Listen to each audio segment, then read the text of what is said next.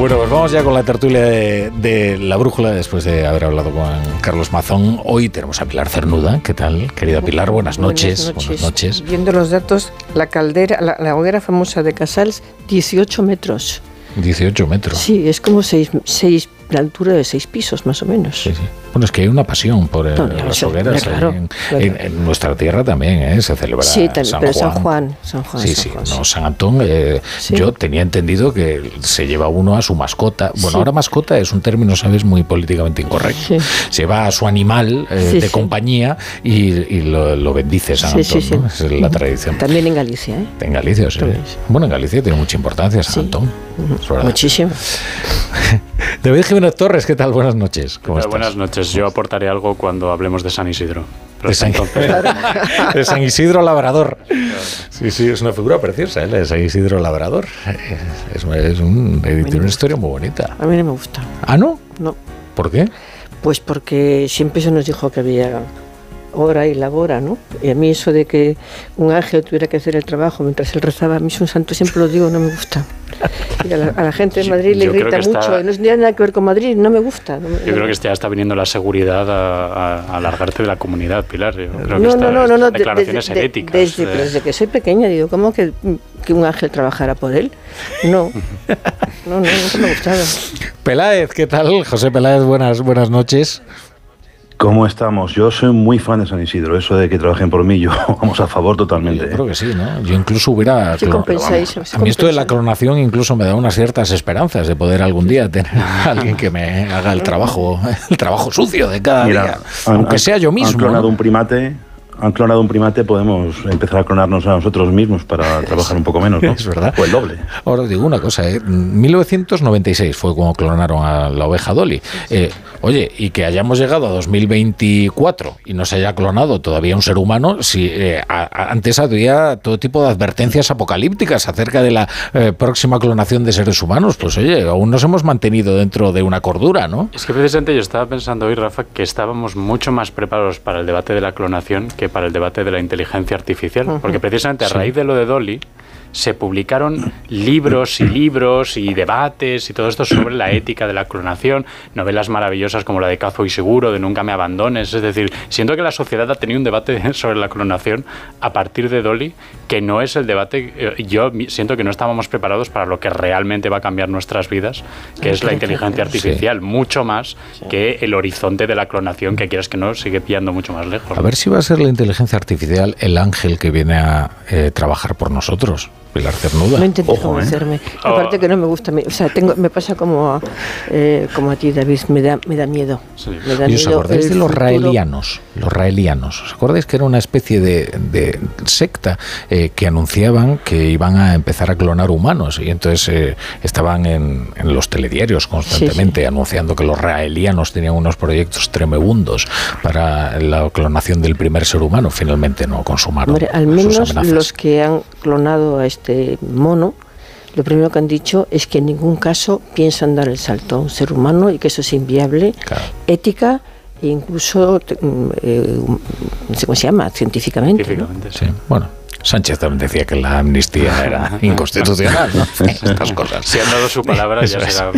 Bueno, José Miguel Azpiroz, ¿qué tal? Buenas noches. Muy buenas noches. Vamos con el menú de la tertulia. Pues hoy tertulia multidisciplinar mm, de la política a la biogenética, pasando por la sociología y con un toque de relaciones internacionales que también eh, saldrá en los próximos minutos. Referencias políticas del día. La primera, la inédita sintonía entre PSOE y PP para aprobar la tercera reforma constitucional de la democracia, la que busca cambiar la redacción del artículo 49 para sustituir el término disminuido por persona discapacitada. Acuerdo sí, pero confianza ninguna para Feijón, más bien lo contrario. Debemos de significarles que hemos impedido que el gobierno y sus socios puedan usar los derechos de las personas con discapacidad para otras reformas constitucionales. Y el ministro Bolaños eh, aprovechando. Mi agradecimiento al Grupo Parlamentario Popular. Este es el camino. Dialogar y acordar para mejorar la vida de nuestros ciudadanos. Entendernos en lo que es indiscutible con este grado de desconfianza entre los dos principales partidos, alguna posibilidad de que se repita un consenso similar o perdemos toda esperanza. Quizás ayude a despejar dudas la decisión del Consejo de Ministros de desclasificar los tres autos judiciales que permitieron al CNI espiar el teléfono móvil de Per Aragonés con el famoso software Pegasus. Recurrente petición de Esquerra Republicana. Esta desclasificación en ningún caso, en ningún caso afecta a la seguridad nacional. ¿Cómo se explica lo de pactar con al que estás espiando. Justo hoy se han registrado las enmiendas a la ley de amnistía pactada con los independentistas y además de las que han presentado PSOE, Esquerra, Bildu, Sumar y Benega, se ha descolgado Junts con una docena de cosecha propia, entre ellas, y a esto también se apunta Esquerra, la inclusión sin reservas de los delitos de terrorismo. Nada de excepciones, amnistía total, algo que afecta directamente a Puigdemont recuerdo, imputado en la Audiencia Nacional en la causa de Tsunami Democratic. ¿Terminará tragando el gobierno también en esto? ¿Cómo se explica en Europa una amnistía para acusados y o condenados por terrorismo? Mañana hayan anunciado una reunión entre Turul y Santos Cerdán. ¿Volverá el gobierno a pasar por el trago de los decretos? Para el análisis tenemos también la decisión del gobierno de poner coto al consumo de pornografía entre los jóvenes. Los datos indican que entre los 12 y los 15 años es habitual para el 50%. Para evitarlo se estudia identificar con DNI a los usuarios de estos contenidos. Que atañe directamente a muchísimas familias de este país, a muchísimos menores. Y por eso es tan importante, porque en definitiva de lo que estamos hablando es de un acuerdo intergeneracional de país que dé respuesta a una de las principales preocupaciones que tiene hoy nuestra sociedad. Suena razonable, llega tarde solo para el porno o para todo tipo de contenido potencialmente perjudicial para los menores.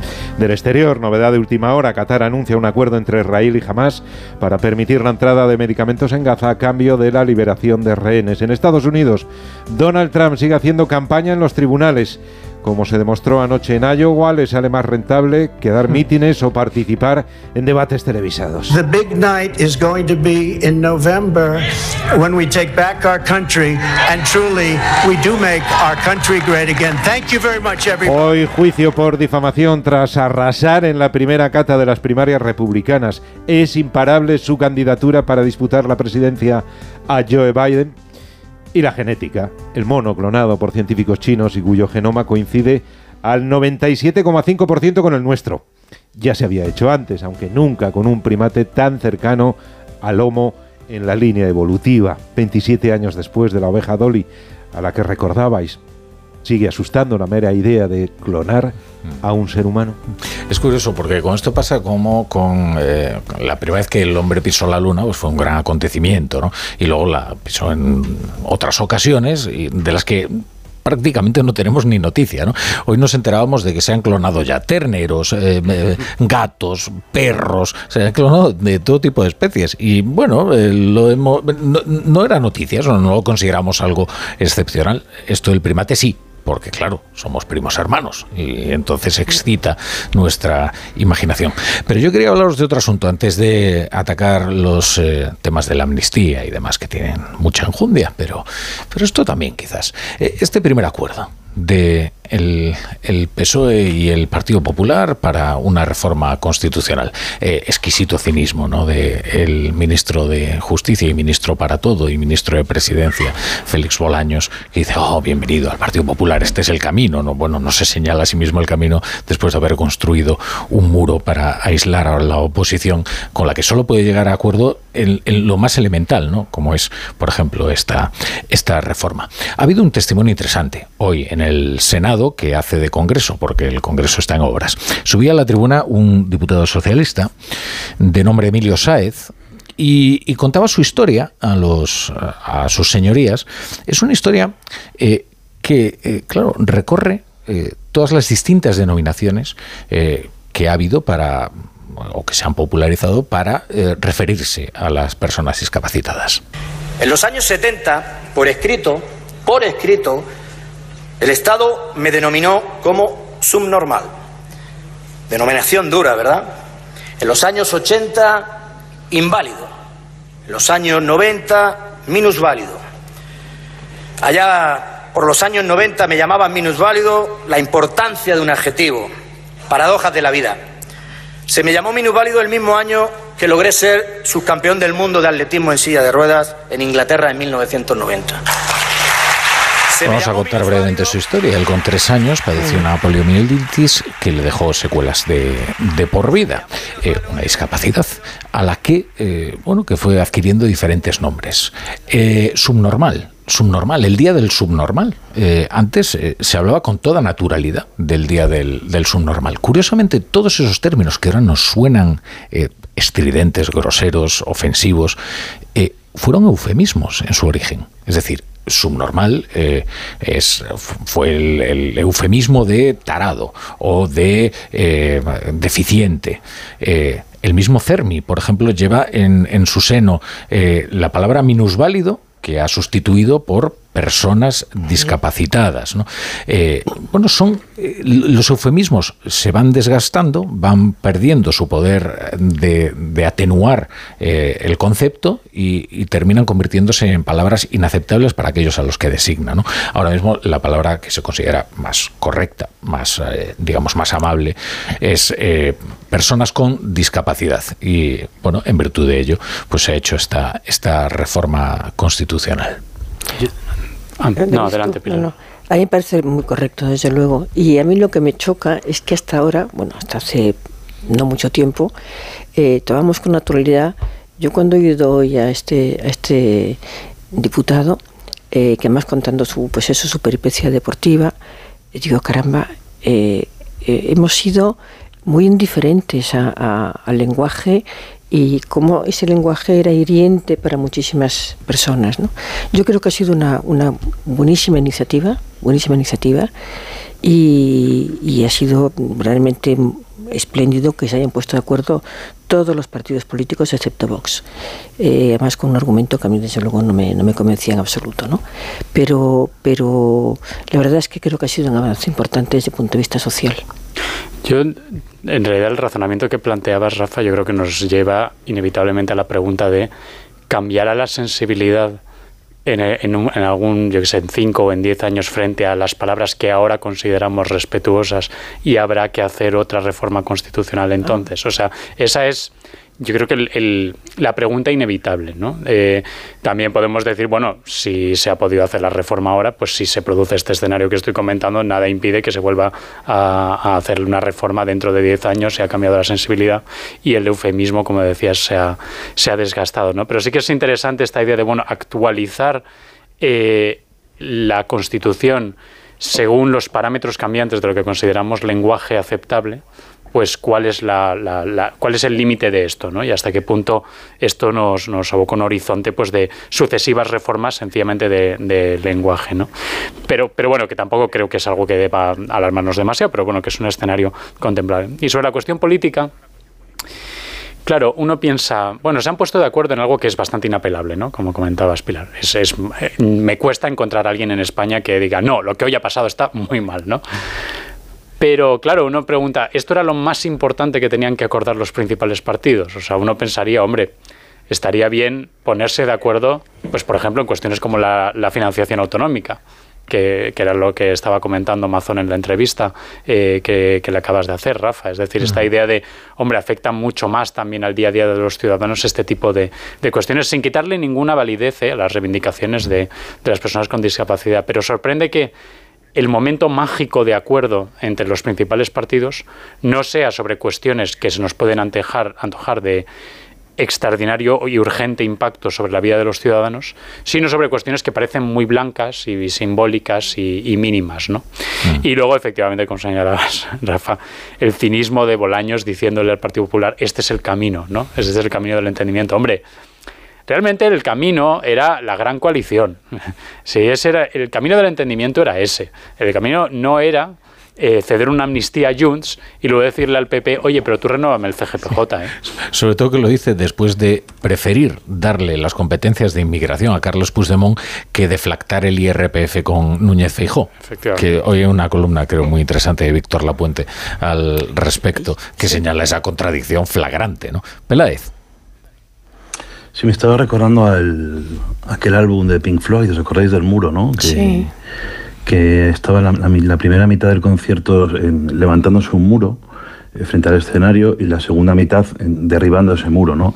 Pues esto es un poco, pero en vez de en, en una legislatura, en dos meses. Han estado un mes levantando un muro y ahora han empezado a intentar derribarlo porque ven evidentemente que en el muro se estaban quedando atrapados ellos solos.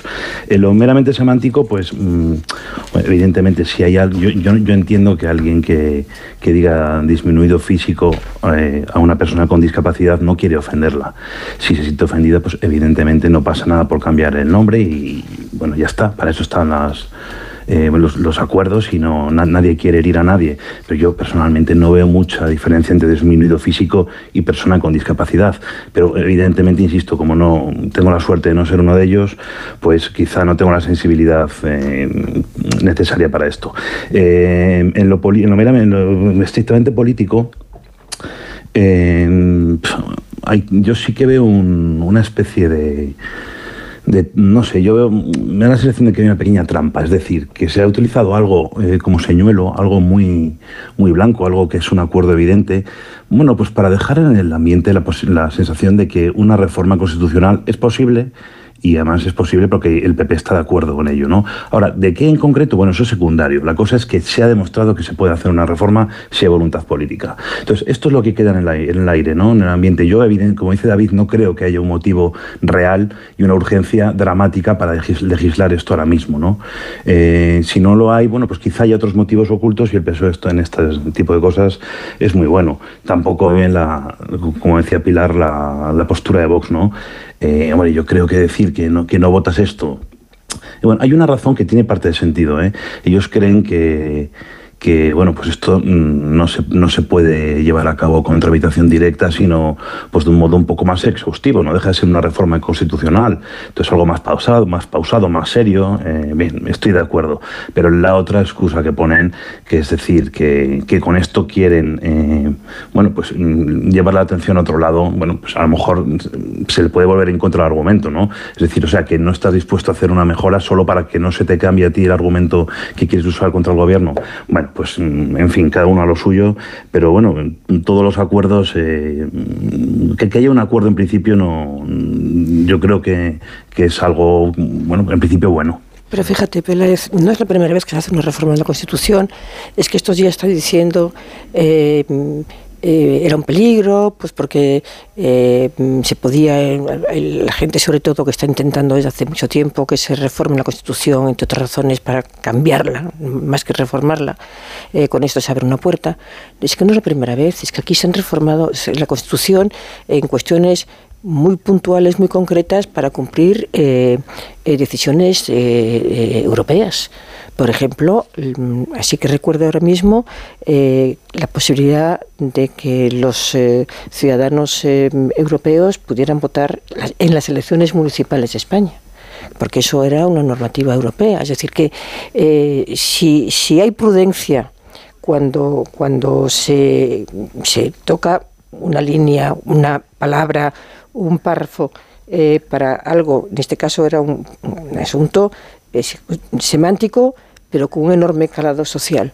O bien para cumplir una normativa europea, yo creo que no hay que tener peligro, por mucho peligro que haya en dirigentes políticos actuales que además forman parte del grupo de gobierno, eh, porque lo que pretenden es no reformar la Constitución, sino cambiar la Constitución para que se molde a sus eh, apetencias políticas. Sí, es que creo que es interesante esto, esto que plantea la idea de, bueno, esto refuerza la idea de una reforma constitucional es posible, ¿no? Digamos, hemos mostrado que se puede hacer. Y yo creo que esto identifica yo, yo, creo que siempre ha sido un error ubicar los debates sobre una posible reforma constitucional en el argumento de, bueno, no se puede. No se puede y no se puede y no se puede. Cuando yo creo que el, el, argumento tendría que estar en, no, no, claro que se puede. Claro que siempre tiene que estar en el aire la posibilidad de una reforma. Lo que ocurre es que no hay consenso social en cuanto a la dirección de esa reforma. ¿no? Y hay algunos que querrían una reforma constitucional, como señalaba Pilar, para eh, permitir referéndums de autodeterminación en las autonomías o para eh, abolir la monarquía. ¿Vale? Y hay otros que querrían abolir las autonomías. Y hay otros que querrían reforzar la figura del, del, rey y darle más poderes ejecutivos. Es decir, para mí el argumento es claro que siempre tiene que estar en el aire la posibilidad de una reforma constitucional. Lo que pasa es que como es imposible encontrar un verdadero consenso social en cuanto a la dirección de esa reforma, por eso por una parte hay que valorar enormemente lo que se hizo en la transición, de hallar ese consenso, y por otro lado, demuestra que hay que andar con mucho tiento a la hora de plantear siquiera la posibilidad de una reforma cuando no hay un consenso social. Es que eso, a eso se le puede llamar la trampa chilena. La trampa chilena es exactamente, la que atrapó a Chile en el, eh, en fin, en el cepo de la polarización, que es no es urgente eh, reformar la Constitución porque hay una mayoría que lo pide. Claro, el problema es que lo piden en direcciones contrarias. Y ahora cómo pones tú de acuerdo en cuál debe ser el marco de convivencia a personas que tienen la ilusión de imponerle a la otra parte cuál es eh, su Constitución y ser rechazado ya la de la izquierda y la de la derecha. Con lo cual, bueno, al menos ha tenido un final aleccionador. todos esos aprendices de brujo que nos decían en España, algunos de ellos instalados en la Moncloa, que nuestro camino era la vía chilena, porque eso era lo que iba a conseguir renovar el pacto de convivencia de los españoles. No, se equivocaban. El pacto de convivencia de los españoles no se va a renovar enfrentando a todos los españoles a ver quién le impone a la otra parte sus neurosis. Sí, pero fíjate, David, tú decías, ponías el ejemplo de la, del consenso de la transición. Yo creo que el éxito no fue exactamente el consenso, que también sino que los partidos de aquel momento, que eran cada uno su padre y su madre, y tenías desde la derecha de Faraga hasta, hasta el comunismo de Santiago Carrillo, tenían todos ellos algo en común, el sentido de Estado. Y pensaban en España. Y en este momento los partidos, incluso el que gobierna, tiene una carencia absoluta de sentido de Estado. Entonces, cuando estamos en manos de partidos que no quieren este país, eh, y que además tiene unas apetencias. Eh, bueno, yo no tengo nada contra la República, por supuesto. Eh, son tan democráticos los que defienden la República como los que defienden la, monarquía. De hecho, la transición estaba llena de republicanos, incluido el presidente de gobierno. Felipe González siempre dice que es de sentimiento republicano pero que él es una persona que defiende la Constitución, yo recuerdo Peces Barba, que precisamente se celebra un homenaje en este momento hacia, eh, con, él. Eh, le costó mucho el, defender la corona y al final se apuntó al consenso como todo el mundo. El problema es que los políticos en cuyas manos estamos en este momento ni tienen sentido de España, ni quieren este país y quieren eh, pues un revulsivo como estamos yendo en los países latinoamericanos, que se están cargando en Latinoamérica. ¿eh? Sí, yo diría también... ese es el problema que tenemos en España. Es verdad, para ser justos, que es más fácil encontrar consensos, o quizás no consensos, sino eh, encontrar la disponibilidad para transigir, ¿no? para ceder en algunas cosas a cambio de conseguir otras, en un momento absolutamente excepcional como es el momento después de la muerte de Franco, en el momento en el que se sabe que se, está, se va a producir, es inevitable que se produzca un cambio de régimen. ¿no? Nosotros no estamos en ese momento tan excepcional. Es decir, los momentos verdaderamente excepcionales ponen muy firme a la gente y, pues, son capaces de poner firme a gente muy distinta. Nosotros no estamos en ese momento excepcional, con lo cual la urgencia de alcanzar consensos no es tan grande como, como lo era entonces, eh, en el cual si no se ha alcanzado un consenso, a saber cómo acababa España.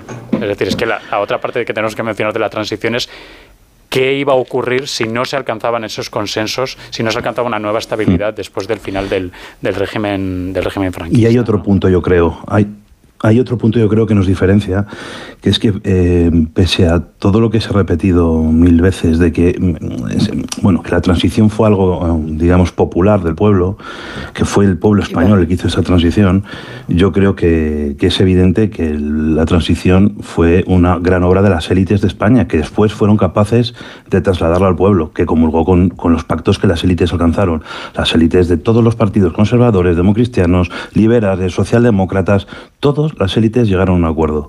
Y, yo creo que eso es lo que nos falta ahora mismo, que no hay una élite en España capaz de tener esa altura política y por lo tanto no es capaz de trasladarla a las bases. Es que lo que tú llamas altura de política, yo es lo que llamo sentido de Estado. Claro, que, no, lo, que no lo tienen, que no lo tienen. Entonces, esta cuestión de si es una cuestión de las élites o populares es uno de los debates clásicos de la, de la transición, y creo que está muy bien, Pérez, que, que señales esa parte. Yo creo que luego está el contraargumento sería, bueno, ¿Cuál es el sentido profundo ¿no? de cuando Suárez dice lo de elevar a la categoría política de normal lo que a nivel de calle ya es normal?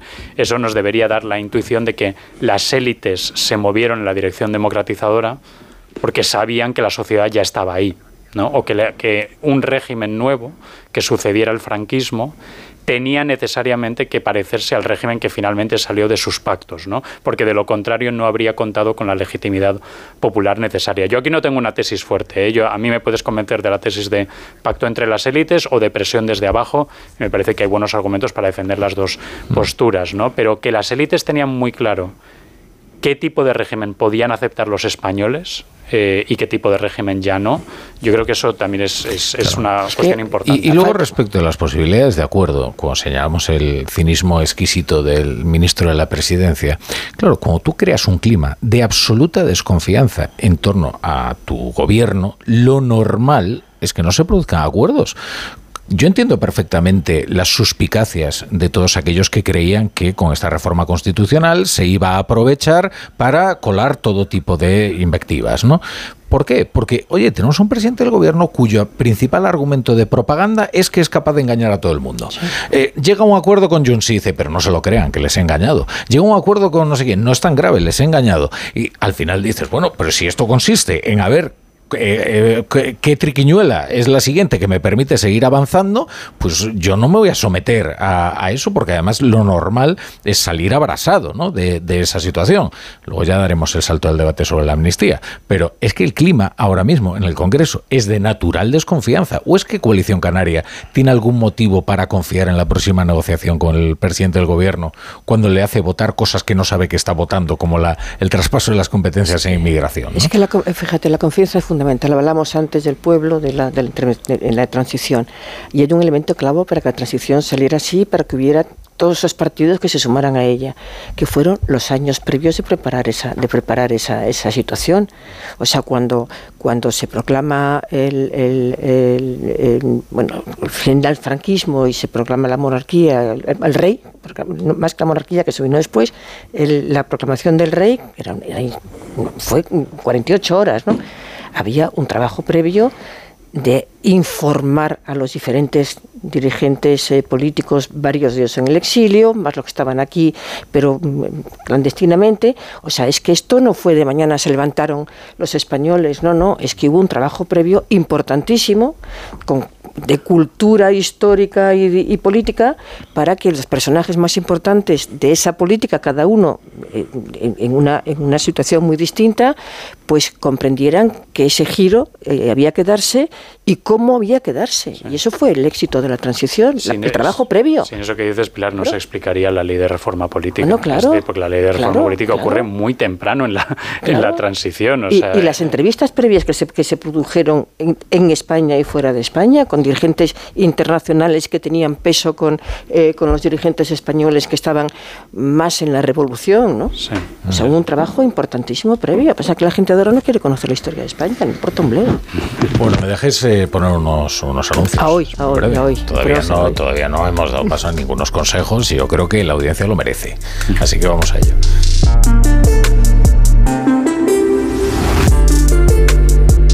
La brújula. La torre. ¿Te lo digo o te lo cuento? Te lo digo. Me he quedado tirada y tardas en venir a por mí. Te lo cuento. Yo me voy a la mutua. Vente a la mutua y además de una gran asistencia en carretera, te bajamos el precio de tus seguros, sea cual sea. Llama al 91 555 5555. Te lo digo o te lo cuento. Vente a la mutua. Condiciones en mutua.es. Hoy nos ha dejado la factura en papel, pero ahora con Holded estará en un lugar mucho mejor, en la nube. Prepárate para la facturación electrónica con Holded, el software de gestión para pymes y emprendedores. Colaboran con Decorman, armarios y vestidores Distor, Fontalcala Fontanería, Yo Cocino Cocinas y Lifestyle Electricidad 91 609 3370 o decorman.es. El concierto de Aranjuez con Ana Vidovich. Martes 23 de enero en el Auditorio Nacional. Entradas en la filarmónica.es. Descubre el nuevo Supercore de Boadilla totalmente renovado para ti. Ahora con instalaciones más cómodas que incluyen deliciosos platos preparados con exquisitas recetas de nuestros chefs. Una gran área de nutrición y bienestar y unos frescos y una charcutería incomparables. Además de la bodega más completa y espacios exclusivos de grandes marcas. Supercore de Boadilla. Descúbrelo de nuevo. Comienza el año con buen pie. Haz el mantenimiento del cambio automático de tu coche. Evitarás futuras averías. Entra en automatic.es. Aprovechate del 10% de descuento en el mantenimiento. Tu cambio automático quiere que lo cuides en automatic.es. Automatic Express. Especialistas en el mantenimiento del cambio automático. Lo hacemos en un express. automatic.es.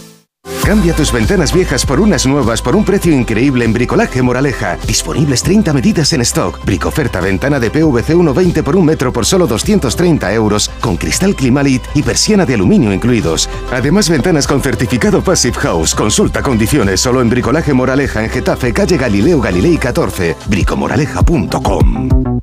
Si no puede hacer frente a sus pagos y tiene casa en propiedad, llame a Grupos Eneas 91 639 0347 o escriba a info@gruposeneas.com. En las tiendas Omnium estamos de rebajas hasta el 60%. Flex, Tempur, Bultex, Picolín, los mejores colchones a los mejores precios. 15 tiendas Omnium en Madrid. Encuentra la tuya en la tienda omnium.es. La Regenta, la novela magistral de Clarín en el Teatro Fernán Gómez hasta el 3 de marzo. La Regenta, un espectáculo único sobre los límites de la pasión, el amor y los celos. No te lo puedes perder. Dirección de Elena Pimenta y adaptación de Eduardo Galán. La Regenta en el Teatro Fernán Gómez. Necesito reformar mi cocina. Encárgaselo a Kixen, una empresa del grupo Duchamania con la misma profesionalidad y compromiso. Miden, diseñan, realizan albañilería, fontanería, todo. La reforma integral de mi cocina, justo lo que busco. Infórmate en el 91 762 98 76 en kixen.es o en el Paseo del Molino 6 y recuerda que Kixen es K-I-X-E-N.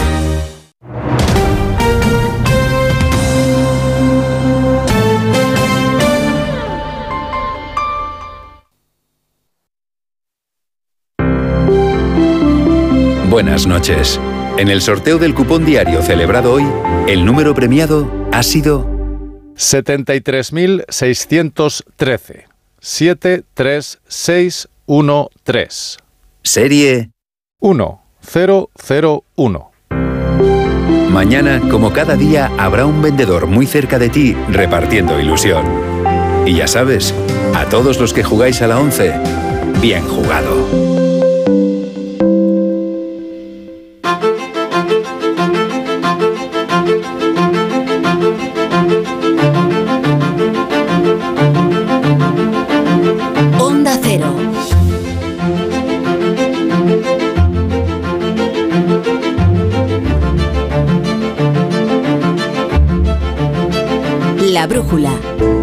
Torre. Bueno, estamos en la tertulia de la brújula y con David Jiménez Torres, con José Peláez y con Pilar Cernuda. Iba a preguntaros por el tema este de la pornografía y cómo regular el acceso de los menores que cada vez acceden a los contenidos pornográficos eh, de, a, a edades más tempranas, eh, sobre todo, digamos, a una cantidad masiva de contenidos pornográficos, porque el trasiego de revistas y de material, esto ha existido siempre. El problema es que Internet es eh, pues un pozo sin fondo. Claro, la cuestión aquí es el cómo. eh, cómo hacerlo. Eh, dicen que va a arbitrar el, gobierno pues un sistema que cuente con la complicidad de las páginas pornográficas por el que uh, tienes que meter tu DNI y así se produce una comprobación. Claro, el problema es la intimidad de eh, las personas que van precisamente a una actividad que exige intimidad o que ellos la reclaman. Luego tenemos lo de la amnistía. Esto es muy importante. Ha vencido el plazo para la presentación de las enmiendas y ya conocemos lo que tienen que oponer al texto original todas las partes. El Partido Socialista junto a sus socios ha presentado un paquete de enmiendas, pero lo interesante viene en la enmienda de Junts. ¿Qué quiere Junts? ¿Y qué quiere Esquerra también? eh? Que desaparezca el término terrorismo porque así aquellos imputados por terrorismo podrían ser amnistiados. Entre ellos Carlos Puigdemont, que está eh, imputado por delitos de, terrorismo. Aquí la cuestión eh, es la palabra terrorismo, los casos todavía no sentenciados y qué puede decir Europa, porque atenta contra sus atentados la indulgencia con los eh, delincuentes de esta clase de delitos eh, violentos. Eh, mm, el Partido Socialista dice que no admitirá en ningún caso, no se plegará a estas demandas de, de Junts y de Esquerra. El problema es que eso es decir poco, ¿no? teniendo en cuenta cuál es la credibilidad del Partido Socialista a la hora de negarse a atender las demandas de sus socios. No, no sé si creéis como creen muchos, ¿eh? que esta divergencia sí puede hacer descarrilar la legislatura. Si Pedro Sánchez va a tratar otra vez de engañar a sus socios, retira los términos que hagan falta y yo luego Europa se encarga de salirles al paso, o, eh, o, qué, o qué. Colorín colorado. Eh, ¿Qué es lo que dijo antes de ayer o ayer? Antes de ayer, secretario general de Jordi Turul y Colín Corado quiere decir, usted traga lo que yo le pongo por delante o se acaba la legislatura. Es decir, porque mis siete votos usted no lo va a tener. Y tampoco los cinco de Podemos, esto empieza a ponerse un poco complicado para Pedro Sánchez. ¿no? Pero eh, yo creo que está cayendo su trampa. Es decir, le ha dado todo a los socios, lo que pedían. Siempre decía inicialmente que no, que, iba a estar firme, jamás, bueno, nunca la Constitución, nunca pactaremos con Bildu, nunca no sé qué, pero eh, lo que es verdad, tú hablabas de credibilidad, es mentira pura y dura. Eh, mm, yo, cualquier cosa que ha dicho que no, o que ha dicho que sí, Pedro Sánchez, no, no, no, no, no, se ha cumplido. Y como recuerda Puigdemont y recuerda Turul, Turul y como ha recordado, eh, yo creo que fue también Borra, no, Nogueira, eh, Nogueira se llama. Nogueras. Nogueras, eh, como se la cosa gallega. Hmm. Eh, cada vez que han dicho que iban a hacer algo, que no harían algo, se ha cumplido. Entonces, eh, da miedo, ¿eh? Da miedo estar en manos de un presidente de gobierno que miente sistemáticamente, que sobrevive porque ha perdido las elecciones gracias a la ayuda de todos los demás, menos el partido que ganó y, el, el, único que le apoya, que es Vox, y cada uno de esos partidos que lo apoya ha puesto una serie de exigencias encima de la mesa y además lo que estamos viendo hasta ahora, que es o usted lo cumple o colorín colorado, que es lo que dijo Turul, pero es la misma actitud que tienen los demás sin decirle colorín colorado. Eh, yo creo que Sánchez empieza a estar en una situación eh, verdaderamente muy, muy complicada.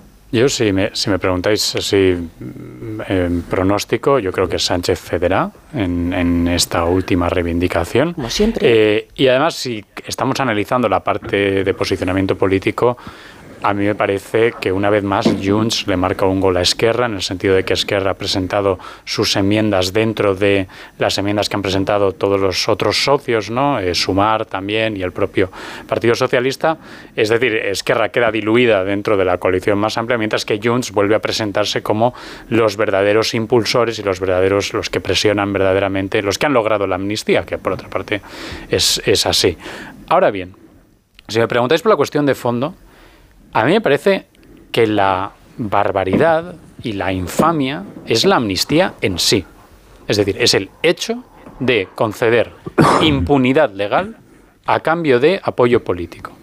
Y una vez aceptada esa infamia, esa absoluta vergüenza para cualquier democracia que sienta un mínimo de respeto por sí misma, a mí debatir sobre el cómo, debatir sobre si una persona, esta persona tiene que quedarse dentro o tiene que quedarse fuera, para mí incluso resulta irrelevante e incluso te diría más. Es que me parecería injusto que no les amnistieran a todos.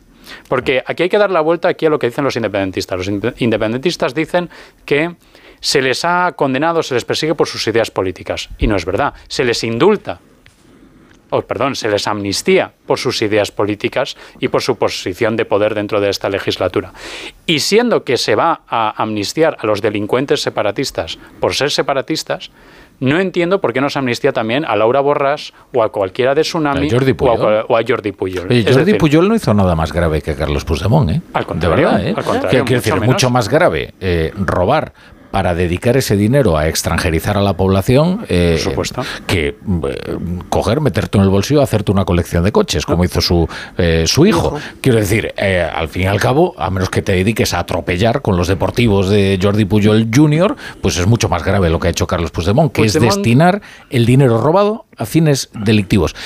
yo, estoy de acuerdo contigo, David. O sea, la naturaleza del hecho es aberrante y, cualquier consideración a esto es subsidiaria y, anecdótica incluso. Sin embargo, eh, la amnistía ya es un hecho, ya ha sido concedida. Mm. Políticamente es así, solo falta la aprobación. Lo que puede hacer descarrilar la legislatura no es eso, que ya ha sido acordado, sino los detalles. Y el diablo está en los detalles. Es decir, si Carlos Puigdemont eh, considera que va a poder regresar en condiciones a España, si eh, considera que eh, Pedro Sánchez puede engañarle colgando, colando o, metiendo alguna fisura por la que se cuele la justicia europea, todo ese tipo de detalles. Lo que es la amnistía ya ha sido concedida y mm, esta legislatura ha arrancado con el hecho aberrante e inextinguible de que se ha intercambiado apoyo parlamentario por impunidad con un delincuente. A un delincuente. Esto es así y esto pesará siempre sobre el presidente del gobierno. Eh, ¿Termine amnistiado finalmente Carlos Puigdemont o no? Él cambió la impunidad por sus votos. Bueno, la prueba es que están ya están considerando, que la, aunque todavía no hay ley, pero que está aprobada la, amnistía, que las dos condiciones que ha presentado Junts son, primero, que retrase la aplicación a, dos, a dos meses antes de la fecha eh, de las personas a las que iban a afectar la amnistía para que pueda incluir a Puigdemont. Y lo segundo es que se cambie el, artículo que permite que eh, una, una, eh, una denuncia del, del, de un miembro del Tribunal Supremo ante, eh, el ante el constitucionalidad, ante el constitucional paraliza automáticamente la puesta en marcha del procedimiento hasta que no se pronuncie. Es decir, tan es así, como dice, como dice David, que, la, que esa es la, infamia, como dices tú, pero que eso es lo, lo es lo intolerable, es, miserable lo que están haciendo con los españoles, que hoy han puesto dos condiciones encima de la mesa que son para aplicarlas estrictamente a una persona que es la que está dirigiendo el cotarro, que es el señor Puigdemont, que es el cotarro independentista catalán y de toda España, porque están haciendo leyes en función de lo que le conviene a Puigdemont. De, hecho, no es una cuestión moral que esté frenando ahora el Partido Socialista, sino el temor a que los tribunales echen abajo el trabajo legislativo. Eh, es la única, eh, el único freno que tienen, ¿no? Sí, Peláez. Yo no lo veo tan hecho. A ver, todo indica, evidentemente, que, está hecho, ¿no? Pero no. Vemos cosas muy raras y yo creo que, que hasta que no lo veamos, yo hasta que no lo vea no lo creo. Y, pongo un ejemplo. Em, sí que es verdad que se han presentado unas, unas eh, eh, que se ha presentado un bloque de, de enmiendas, enmiendas, enmiendas, enmiendas, enmiendas, PSOE, Sumar, Sí, PSOE, Sumar, Benega, Esquerra y Bildu. Eh, también es cierto que Esquerra ha presentado otras cuatro no pactadas, pero también es cierto que Junts ha presentado 12 enmiendas nuevas eh, que no solo van, no tienen como objetivo eh, a Puigdemont, sino, y esto es muy importante, eh, bueno, pues el plan Puyol, que el, tema de las fechas, el tema de, ponerlo dos meses antes, tiene como objetivo salvar al clan Puyol de sus delitos de corrupción en un, en un caso que ahora mismo está la Audiencia Nacional y que en el caso de que estas enmiendas se aprueben, pues se evitaría la celebración de la vista. Eh, ¿qué, quiero decir? Que Podemos no, eh, con Podemos esto no está pactado, está pactado con Sumar, pero no con Podemos.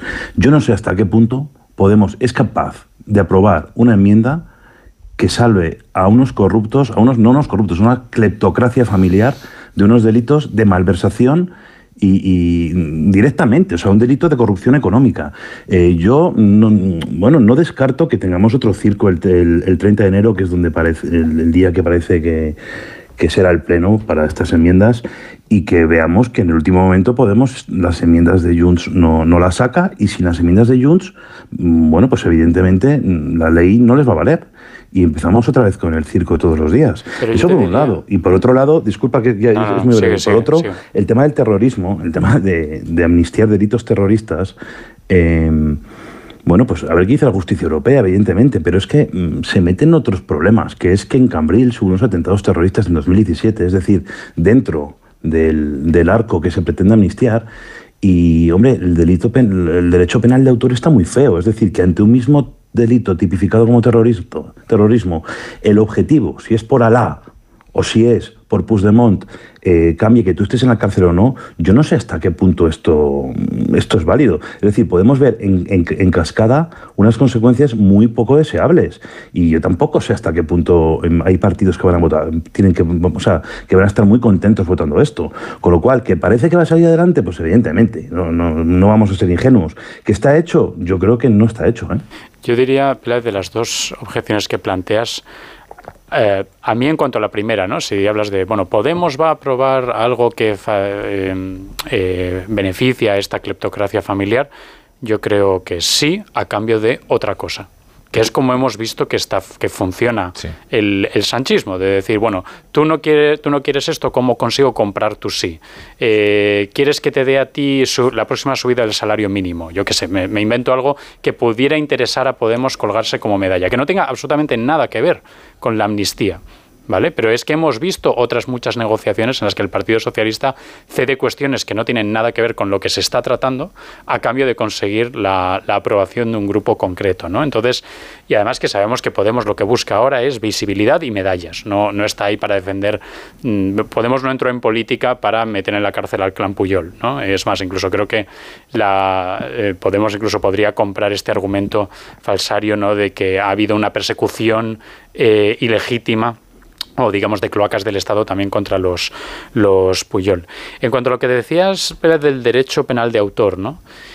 Es verdad, y además tenemos otro precedente, que fueron las reformas de los delitos de sedición y malversación. Es decir, la rebaja de penas del delito de malversación se hacía pensando que iba a tener un efecto benéfico sobre precisamente la gente a la que se va a amnistiar ahora, y lo que pasa es que lo hicieron mal y les salió rana y no tuvo esas consecuencias. Y yo creo que eso está pesando mucho sobre el comportamiento de la coalición parlamentaria que sostiene al gobierno ahora mismo. Por eso lo que vemos constantemente es que buena parte de las enmiendas que se están planteando es para este verbo horrible de blindar hmm. ¿no? la amnistía frente a los tribunales porque no quieren que les vuelva a salir rana. Pero el hecho básico es que ya se ha practicado el derecho penal de autor en España para beneficiar a los a los delincuentes. Está, se está aplicando. que se ha tocado eh, una, en fin, la médula del ordenamiento jurídico. Se ha tocado el Código Penal, ¿eh? eh a placer y satisfacción de unos delincuentes muy concretos. ¿eh? Esto no había ocurrido. Lo único que quiero decir con todo esto, por cerrar, es que si sale rana, sale rana, como pasó con la malversación, pero después de aprobarse. Sí, pero, una de las cosas que tú hablabas, ¿no?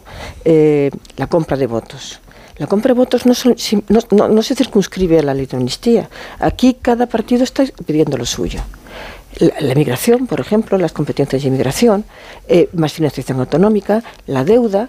Es decir, estamos en un zoco, en un zoco, y esto es el regate o no sé qué. Y por cierto, hablabas de Podemos. Eh, el circo Podemos es inconmensurable.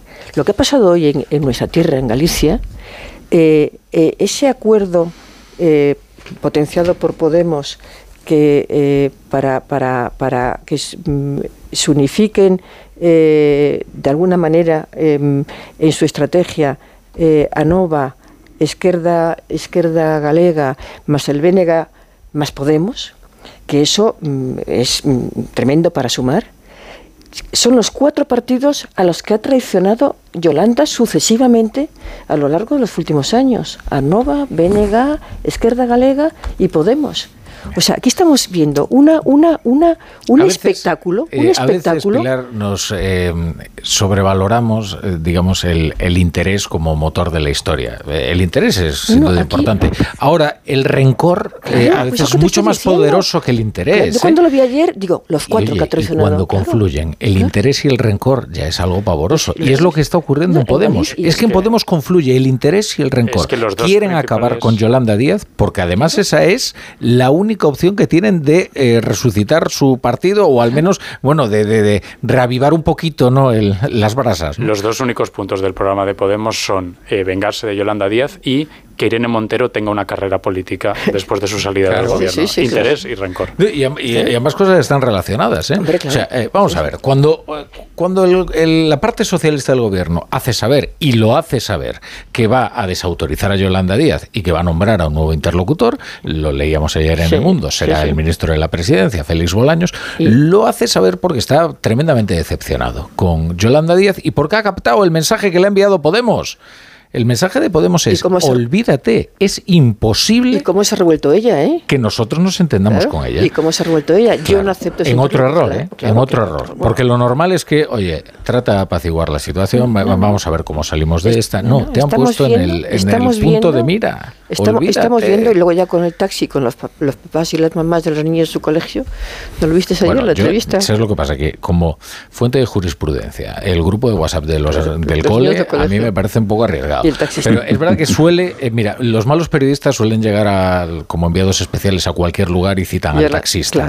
Eh, con todos los respetos para los taxistas, eh, que, son además oyentes de radio extraordinarios. La, fuente pero más fácil, ¿no? que no puede ser que la primera fuente a la que usted acude es la que vaya a citar, ¿no? y hombre, el entorno del colegio de la niña de Yolanda Díaz, pues no parece desde luego la fuente más fiable como para que ella tome decisiones en función de la información que ¿En le qué manos estamos, por Hay un tema de lo que decía David, que estoy muy de acuerdo, que al final, bueno, pues Podemos puede votar, pero a cambio de que le den algo, eh, bueno, pues se está hablando que ese algo puede ser un ministerio. Es decir, que Podemos diga, no, no, que yo quiero un ministerio. Es decir, que, se acabó, que en la próxima crisis del gobierno em, me pones un ministerio de los de Yolanda, además.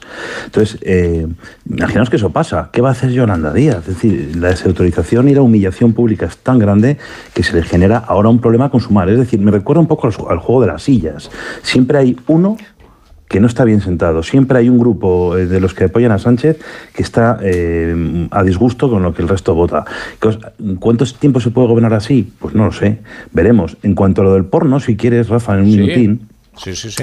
Eres el único que ha querido hablar del porno, Peláez. El resto eh, se ha Yo creo que hay algo como como padres, yo creo que, bueno, como ciudadanos, no hace falta ser padre, pero como padres más, yo creo que resulta evidente que algo hay que hacer. Es decir, eh, bueno, pues los, los menores no pueden estar desprotegidos ante la inmensa basura que hay en Internet.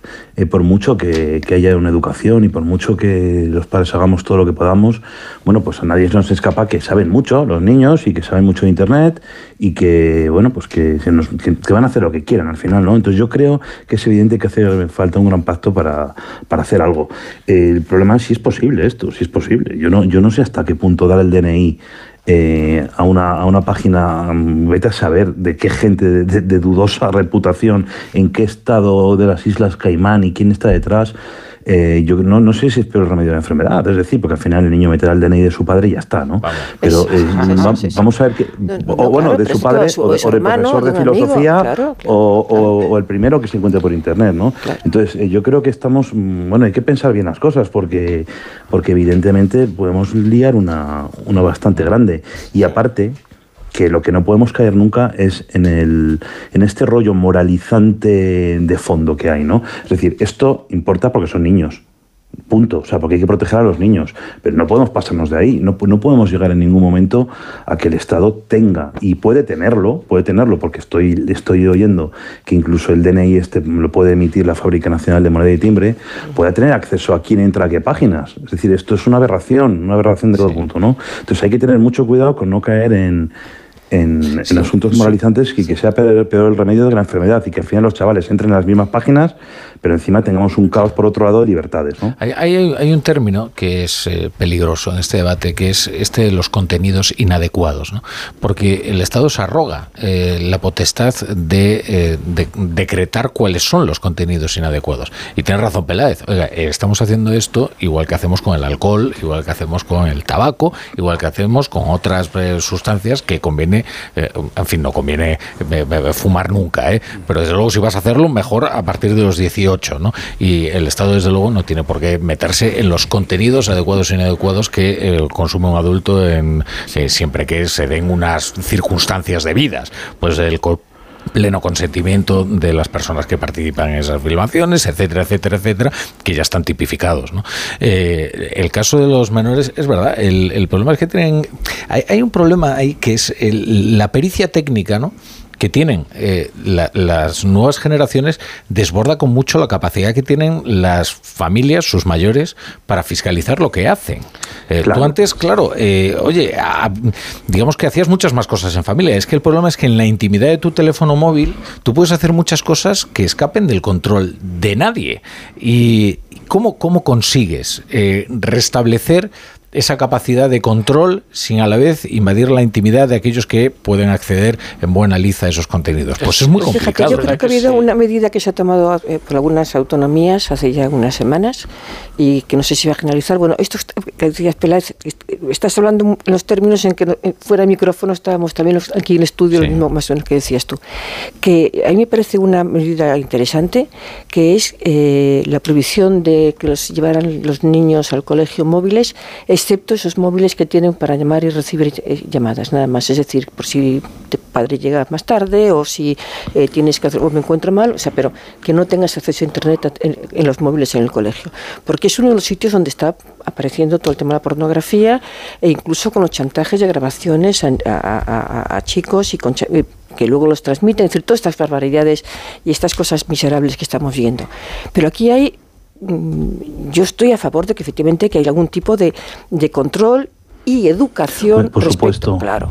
Pero eh, cómo se hace ese control porque aquí hay que hacer esa educación y esa esa eh, a, los menores pero teniendo mucho en cuidado también la privacidad de ellos mismos y de quienes les rodean, de los, de los mayores, y luego todas las medidas de tipo técnico, que es muy difícil, muy difícil eh, que tenga, las puedes hacer exactamente como tú quieres hacerlas y que no sean, bueno, que mm, alguien pueda romper esa barrera, alguien pueda eh, mm, tergiversarla, alguien que puede ser el peor el remedio que la enfermedad, es complicadísimo. si, nos ponemos, si queremos ponernos posibilistas, ¿no? Antes comentabas Rafael Tabaco, yo recuerdo mucha gente que defendía cuando se planteaba la ley antitabaco esto es inaplicable, esto es imposible, ¿cómo vas a aplicar esto? Pues y oye, años después se ha aplicado y, todos nos hemos beneficiado, sobre todo los niños que no han estado respirando eh, aire de, cigarro dentro de los restaurantes o de los bares durante años de sus más tiernas infancias. ¿no? Entonces, podemos ponernos posibilistas y decir que lo que a nosotros nos parece muy difícil se puede hacer si se da con la tecla y hay un consenso social al respecto. ¿no? Dicho lo cual, a mí la solución de los DNIs me parece impracticable, sobre todo porque creo que la gente no colaborará. No colaborará. O sea, la gente no dará su DNI. Es que eso en tu privacidad, es que no puedes. Y si eso sucede, si eso sucede, si la gente no colabora, digamos, eh, evidentemente no van a dejar de consumir porno. Con lo cual, el mercado sabrá qué hacer. Por ejemplo, no creo que tarde mucho en, en, una plataforma como Netflix o, u otras en empezar a meter canales porno, por ejemplo, ¿no? Con lo cual ya estamos otra vez. Y ahí el niño entra sin problemas cuando no esté su padre y ya pues está. que fíjate, ahí, sí puede haber otra barrera, ¿sabes? Eh, que es un pin parental, eh, pues eh, mm. como existe en tantas aplicaciones, ¿no? lo que antes en los videoclubs era la famosa cortinita, ¿no? que cuando íbamos de niños nos parecía aquello tan misterioso, ¿no? Y decías, bueno, ahí, oh, vaya. Y entonces, pues ahí, evidentemente, pues entraban los adultos porque había un señor ¿Al señor se la podías colar? Pues se la podías colar. ¿Podía entrar eh, el hermano mayor de uno de ellos? Pues podía entrar el hermano mayor. Lo que pasa es que no era ni tan generalizado ni tan masivo. Requería de un plan. Es que, eh, ahora el problema es la naturalidad con la que se, con la que se convive con eso. Y además, con esto del DNI, con esto del DNI, yo es que me estoy pensando lo mismo, conociendo la deriva de, las garantías en España, ¿cuánto van a tardar un juez eh, cuando una persona esté acusada de cualquier cosa de índole sexual en pedir al, a quien sea que por favor las páginas y web que ha visitado este señor para ver si le gustan o no eh, los menores, por ejemplo, ¿no? ¿Y cuánto tardará eh, un pues, periódico en eh, atribuir determinados delitos a determinadas pues prácticas pornográficas y tal? Pues, es, un tema complicado, sí. sí sin duda. Ahora, también es verdad que a veces debatimos sobre cuestiones que pasan por nuestras vidas como si fueran tremebundas y olvidamos al instante. Esto afecta y esto interesa a cualquier persona que tiene un adolescente en casa. ¿eh? Sí, sí. Y claro. incluso no un adolescente, sino menos. Estamos hablando de que la edad de acceso a los contenidos pornográficos debe estar ya en los nueve años, una cosa así. Luego es verdad que entre los 12 y los 15 años ya es una generalización mucho más vasta, ¿no? Eh, pero, pero es cada vez más temprana. Y, y cada vez tienen antes teléfonos móviles eh, y, es, eh, y eso les da una autonomía y para la que quizás no todos estén preparados. También es verdad, con este debate de los teléfonos móviles en las escuelas, que los teléfonos móviles han dado muchísima seguridad a las familias. Mm. Eh, hombre, cualquier persona prefiere tener localizado a su hijo a no tenerlo localizado. Pero, eso que te decía, pero que tengan unos teléfonos de estos que tengan nada más llamadas. sí, pero luego no es lo mismo un niño de 9 años que un niño de 14. Claro. Entonces, eh, yo te digo, Pilar, que si yo tengo que ver los mensajes del, equipo de voleibol de mi hija, pues a lo mejor me corto las venas. Entonces llega un momento que digo, mira, cariño, o sea, te metes tú y hablas tú, a ver dónde quedas con la entrenadora o a qué hora es el entrenamiento. Entonces, a todos nos viene muy bien a partir de una edad que los niños también se manejen en un entorno que es en el que van a vivir. Tampoco podemos hacernos trampas, no puedes quitarles la tecnología.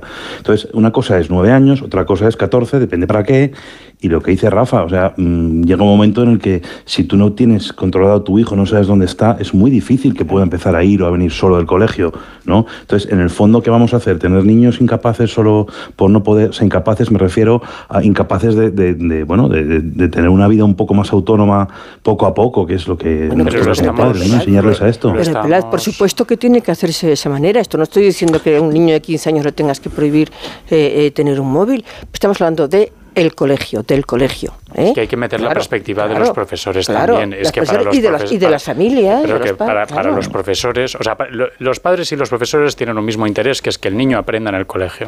Y eh, es verdad que el interés de los padres de que el niño esté siempre con un móvil a mano choca con el interés de los profesores de que los niños presten atención en, en clase. Y además, esto lo sabemos sin ningún género de dudas, el acceso al móvil constantemente disminuye la capacidad de atención de los estudiantes de por vida de por vida. Yo lo veo en el aula y mis estudiantes son de 18, 19, 20 años. Los estudiantes tienen muchas dificultades hoy en día para enfrentarse a lecturas largas. Y cuando digo largas, no estoy hablando de leer el Quijote de una clase para otra. No, es la montaña mágica. Estoy, hablando de. Ni Moby Dick tampoco, Rofa. Eh, estoy, estoy hablando de a lo mejor 10 folios. 10 folios, algo que estamos hablando en las clases de hace una década, se daban 40, 50 folios de una clase para otra y eso no se consideraba eh, imposible para los estudiantes. Demasiado texto, demasiado texto. Bueno, vamos a ver, de todos estos asuntos, ¿qué es lo que más interesa a los periódicos? Juanjo de la Iglesia, ¿qué tal? Buenas noches. Buenas noches, pues interesa un asunto que repiten varios periódicos en sus portadas. Empiezo por El Mundo. El PSOE da blindaje total a Puigdemont para impedir al Tribunal Supremo detenerlo. Acepta enmendar la amnistía para que el prófugo pueda volver en cuanto se apruebe. Junts pide incluir el offer y todos los casos de terrorismo. En el caso de ABC, eh, hay un. Eh, Junts presenta enmiendas para una amnistía todavía mayor. Se desmarca del PSOE y sus socios y exige eliminar los delitos de terrorismo vinculados al procés. Hay sobre este titular una fotografía de la reunión del Tribunal Constitucional con este pie. El Tribunal Constitucional de Conde Pumpido suplanta al Supremo corrige el fallo unánime de la sala de lo penal que inhabilitó al diputado de Podemos por patear a un policía nacional en una decisión inédita en democracia. No es muy sorprendente que el diario.es hable de este asunto, pero desde un punto de vista bien diferente. La justicia acredita que la retirada del escaño Alberto Rodríguez durante un año y medio fue por una condena injusta. En la razón, primer titular, Junts Esquerra Republicana de Cataluña quieren forzar al PSOE a amnistiar el terrorismo. Los de Puigdemont se descuelgan para tratar de ampliar el plazo de los actos amnistiables hasta noviembre de 2011. En el adelanto del español digital, eh, Felipe González, una fotografía del expresidente del gobierno, mm. con este entrecomillado, la autoamnistía es intolerable. Me da igual estar en la misma posición que la derecha. 20 minutos se ocupa de un asunto de política nacional y local de Madrid. Ayuso acusa al gobierno de dejar a Madrid sin energía, entre comillas, para cerca de 80 proyectos. Y en el periódico de España, el primer titular, Junts Esquerra Republicana de Cataluña enmienda la ley de amnistía al margen del PSOE e incluyen el terrorismo, entre comillas.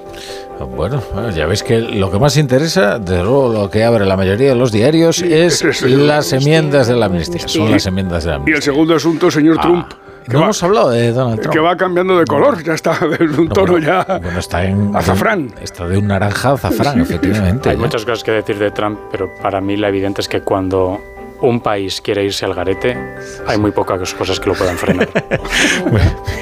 vamos, con, vamos con el tiempo, vamos con el tiempo. La brújula. La torre. Cuarta planta. Mira, cariño, una placa de Securitas Direct. El vecino de enfrente también se ha puesto alarma. Ya, desde que robaron en el sexto, se la están poniendo todos en el bloque. ¿Qué hacemos? ¿Nos ponemos una? Yo me quedo más tranquilo si lo hacemos. Vale, esta misma tarde les llamo.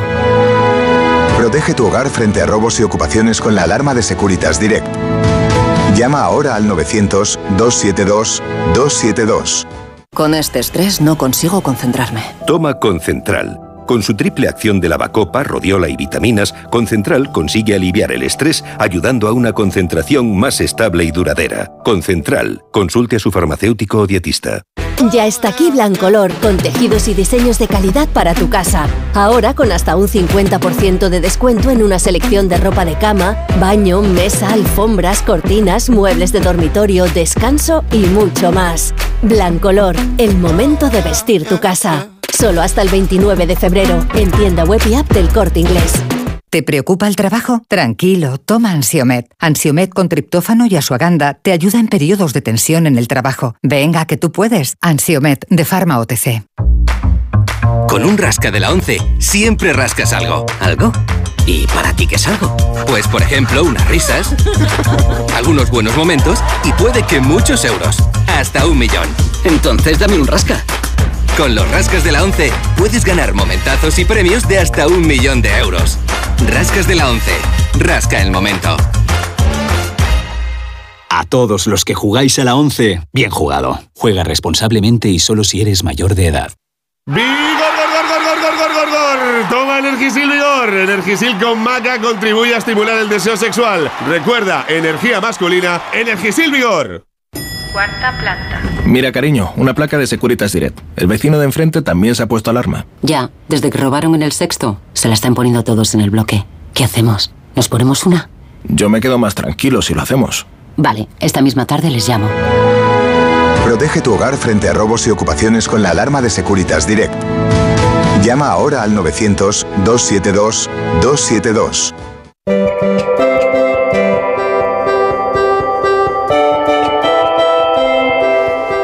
Bueno, a ver cómo viene el tiempo. Roberto Brasero, ¿qué tal? Buenas noches. Hola, Rafa La Torre.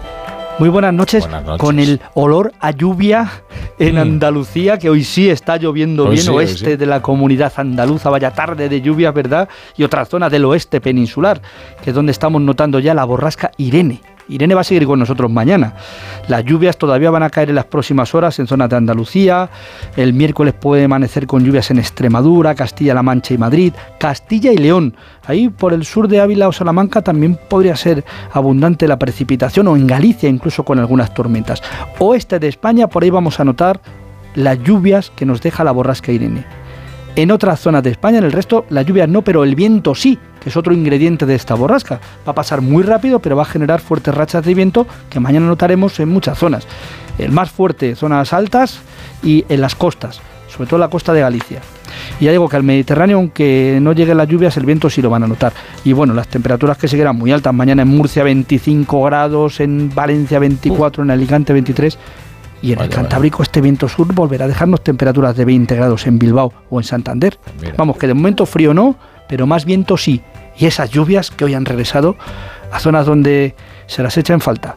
Hoy está lloviendo bien en Sevilla, por ejemplo. Buenas noches a todos. Y para el viernes el frío, ¿eh? Acuérdate que te lo dije ayer y sí, te lo sí, sigo sí, diciendo. Frío para el viernes. Sí, sí, sí, me acuerdo, me acuerdo. Buenas noches, buenas noches, eh, Brasero. Oye, 20 grados en Bilbao. es que, cuidado, porque... Pero yo de verdad que estamos viendo... eh, está loco el tiempo completamente, o borracho, lo que sea, pero no. yo llegué con el coche aquí a San Sebastián de los Reyes y entonces me fijé 15 grados. Pero si antes de ayer salí y por poco tengo, por poco salgo con el piolet. yo, estaba ya no, no me había fijado en la predicción del tiempo, entonces vestimos a la niña para llevarla a la guardería, pues como si estuviéramos pues en la segunda quincena de, enero. Y claro, íbamos por la calle y la pobre estaba sudando con un. Tú la preparaste para la sociedad de la nieve. Y que iba, pues sí, claro. Es que estas cosas. Bueno, bueno, pues vamos a echar el cierre, ¿no? Que ya nos hemos ganado el jornal. Chapo Paolaza, ¿qué tal? Buenas noches. Buenas noches, Rafa La Torre. Pues a ver qué traes ahí anotado en tu cuaderno. Pues hoy traigo anotado en el cuaderno, en los retales de lo de Brasero, este veranillo de enero de temperaturas más suaves que el vuelo de un búho, más suaves que Nadia Calviño. El Constitucional ha corregido por primera vez al Supremo la pena que le impuso al diputado Alberto Rodríguez, alias el, alias el Rastas, por golpear a un policía. No es que haya choque de poderes, es que el sanchismo son los coches locos. Ay, cómo echo de menos aquellas ferias. Música de Camela, creo recordar. Recuerdo al pibe que recogía las fichas pasando de coche en coche en plan chulangas con sus pantalones de pitillo. Hoy en día sería cancelado por machirulo. Poco se ha estudiado en España antropológicamente al tipo que recoge las fichas en las ferias y que en medio del gentío y del barullo se desplaza con el mínimo esfuerzo y ante las miradas de las chicas adquiere una posición indolente, una postura vital de auténtico dueño del universo. Ahora el dueño del mundo es Cándido Conde Pumpido, que le canta al Supremo las 40 y lo que haya que cantarle, con ese cargo, ese prestigio y sobre todo ese nombre tan musical como de solo de batería de Jam Session del Cambalache de Cádiz, Cándido Conde Pumpedo. Anda que si se llamara Manolín González iba a estar presidiendo el Constitucional y poniéndole las cosas claras a los marchenas. ¿El Laufer contra el Laufer es Laufer a su vez? No lo sé, y debería estar mal. Pero nuestras vidas son los ríos que van a dar al constitucional. Y aquí no hay más ley que la del sanchismo. Mi, mi, mi hija le ha ido a su madre a ver si le dejaba tomarse un batido. Y en lugar de pregúntale a tu padre, la ha mandado a preguntarle a Cándido Conde Pompedo. Oye, a mí me impresionaba mucho eh, en, los en los coches de choque, ¿no? El que cogía las fichas cuando se ponía a conducir de pie en el coche de choque, ¿no? Para dirigirlos y aparcarlos. y a veces, gomas, sujeto con el palitroque. Y a veces con un pie en, dos coches. Y entonces, eso ya no es para la antropología, eso es para la física. para la física, decías, qué bárbaro, qué tío. Me encantaba Bueno, Chapo. Super cachas, además, como tanto rato levantando hierros ahí, claro. Chapo Paolaza, buenas noches. Bueno, hasta mañana, hasta mañana, hasta mañana. Siempre amanece, Rafa. que me he liado aquí con la coletilla. es tu trabajo. Ni que lo hiciéramos todos los días. bueno, queridos, pues nada, eh, os despido, pasadlo bien y disfrutar de disfrutad de, esa vida que os espera ahí fuera. Peláez, eh, Jiménez Torres, buenas noches, amigo. Cernuda. Adiós, buenas noches. Hasta mañana. Y ustedes se quedan con el Radio Estadio Noche, con Rocío Martínez. Eh, le enviamos un abrazo muy fuerte a Edu Pidal y a toda su familia. Y, y nosotros volvemos mañana. Hasta mañana.